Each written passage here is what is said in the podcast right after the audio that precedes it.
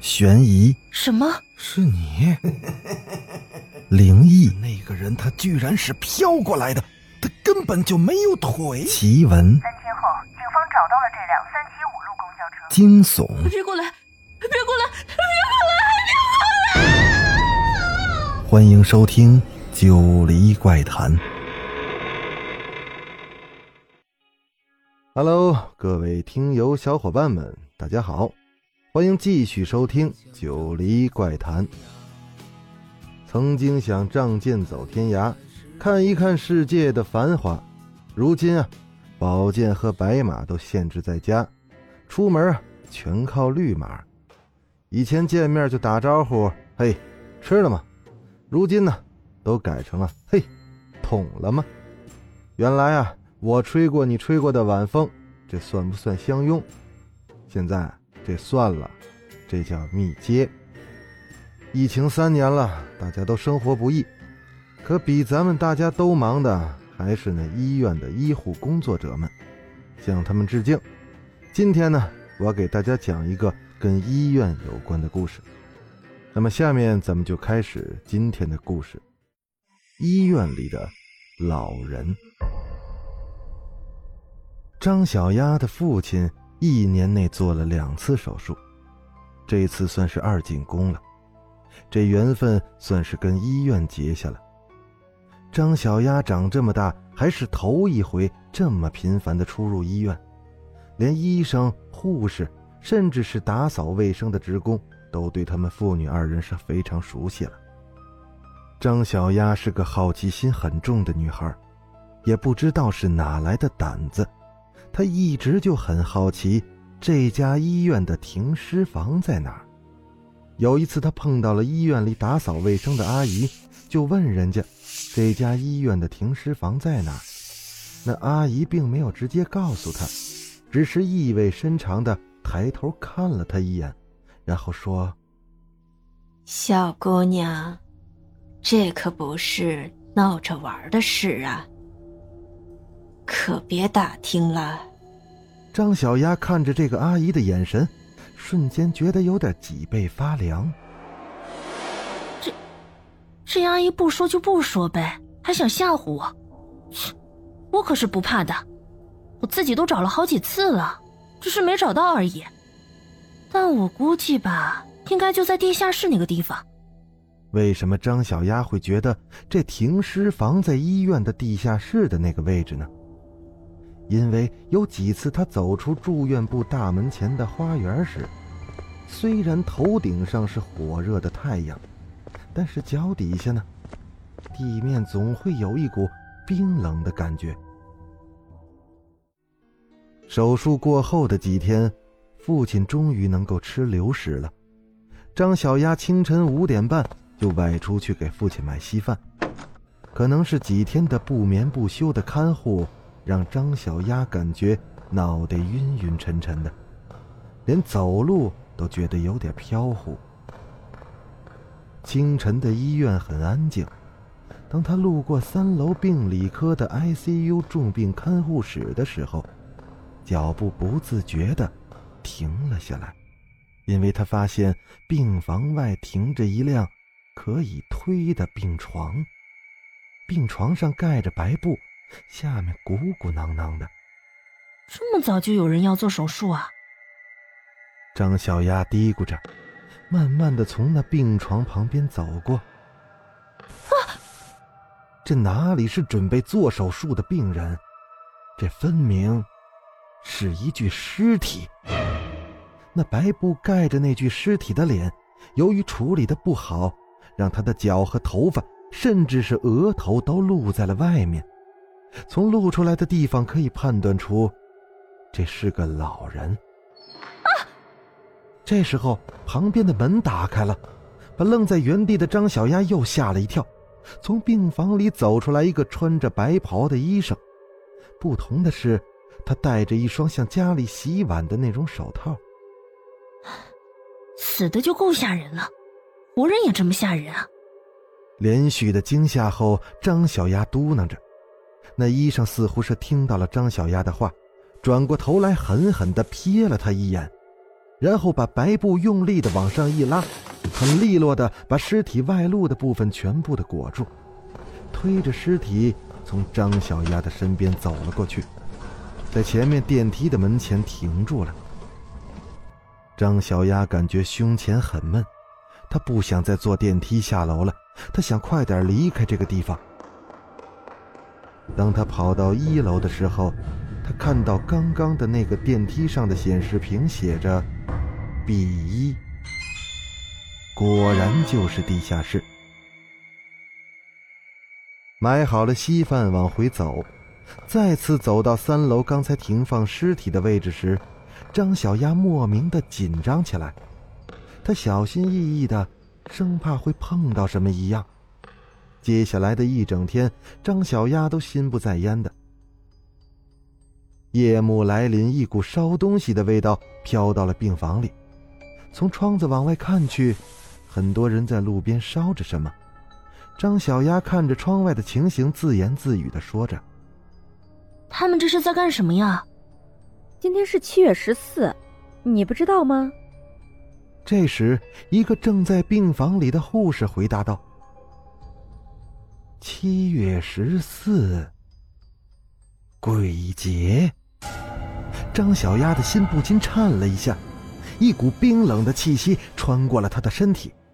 她赶紧回到了父亲的身边。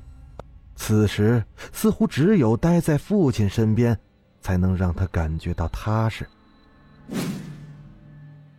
十一点多的时候，张小丫的父亲被饿醒了。小丫啊。爸爸饿了，还有吃的吗？哦，爸，你想吃什么？我去买。哦，没有就算了，明天再说吧。爸爸忍一忍就好了。哎呀，那怎么行？没事的，你等我一下啊，我很快就回来。没等父亲再回话，张小丫就起身冲出了病房。但等他经过三楼那个位置的时候，他忽然间想到，今天是七月十四，鬼节。张小丫慌了，他感觉自己的腿像灌了铅一样，挪不动步子。正当张小丫愣在原地时，一个穿着病号服的老大爷步履蹒跚的走了过来。小姑娘，这么晚了，你在这里站着干什么？我想下楼买点东西，可是，张小丫还在犹豫要不要跟那个老人说自己害怕不敢下楼的事儿。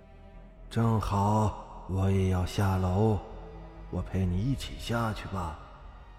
那老人忽然开口了，并且这正是张小丫此时此刻特别需要的。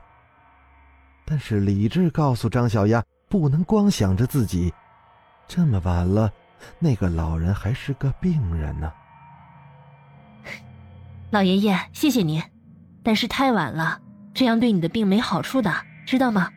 您还是赶紧回病房休息吧。张小丫出于好意的说着：“我等我儿子呢，我儿子还没有来，他很快就会来领我了，放心吧。我都躺了一天了。”特别想走一走，走吧。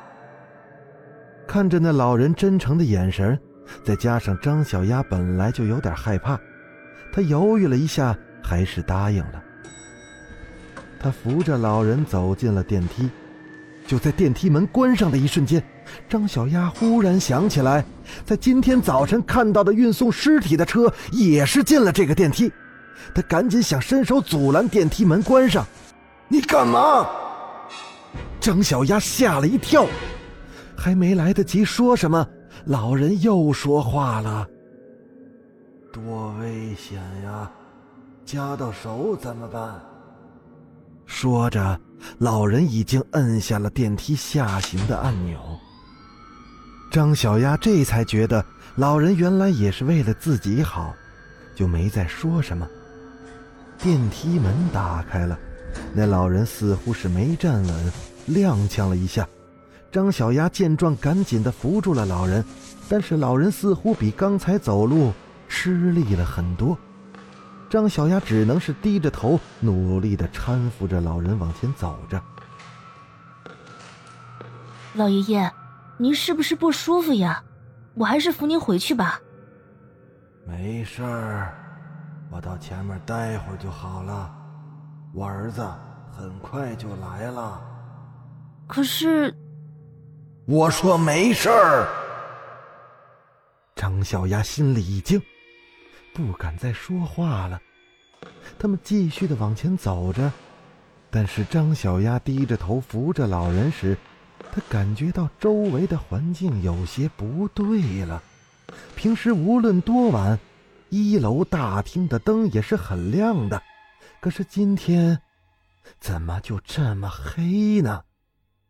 这时，身后传来了电梯门关上的声音。张小丫下意识的回头看去，电梯门上方的显示屏上，绿色的字体写着“比一”。张小丫呆住了。走啊！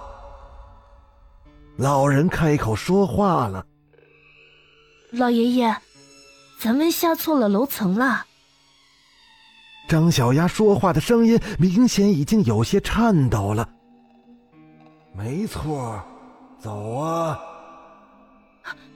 不对呀，老爷爷，咱们这不是一楼啊，这里是……我说没错，走！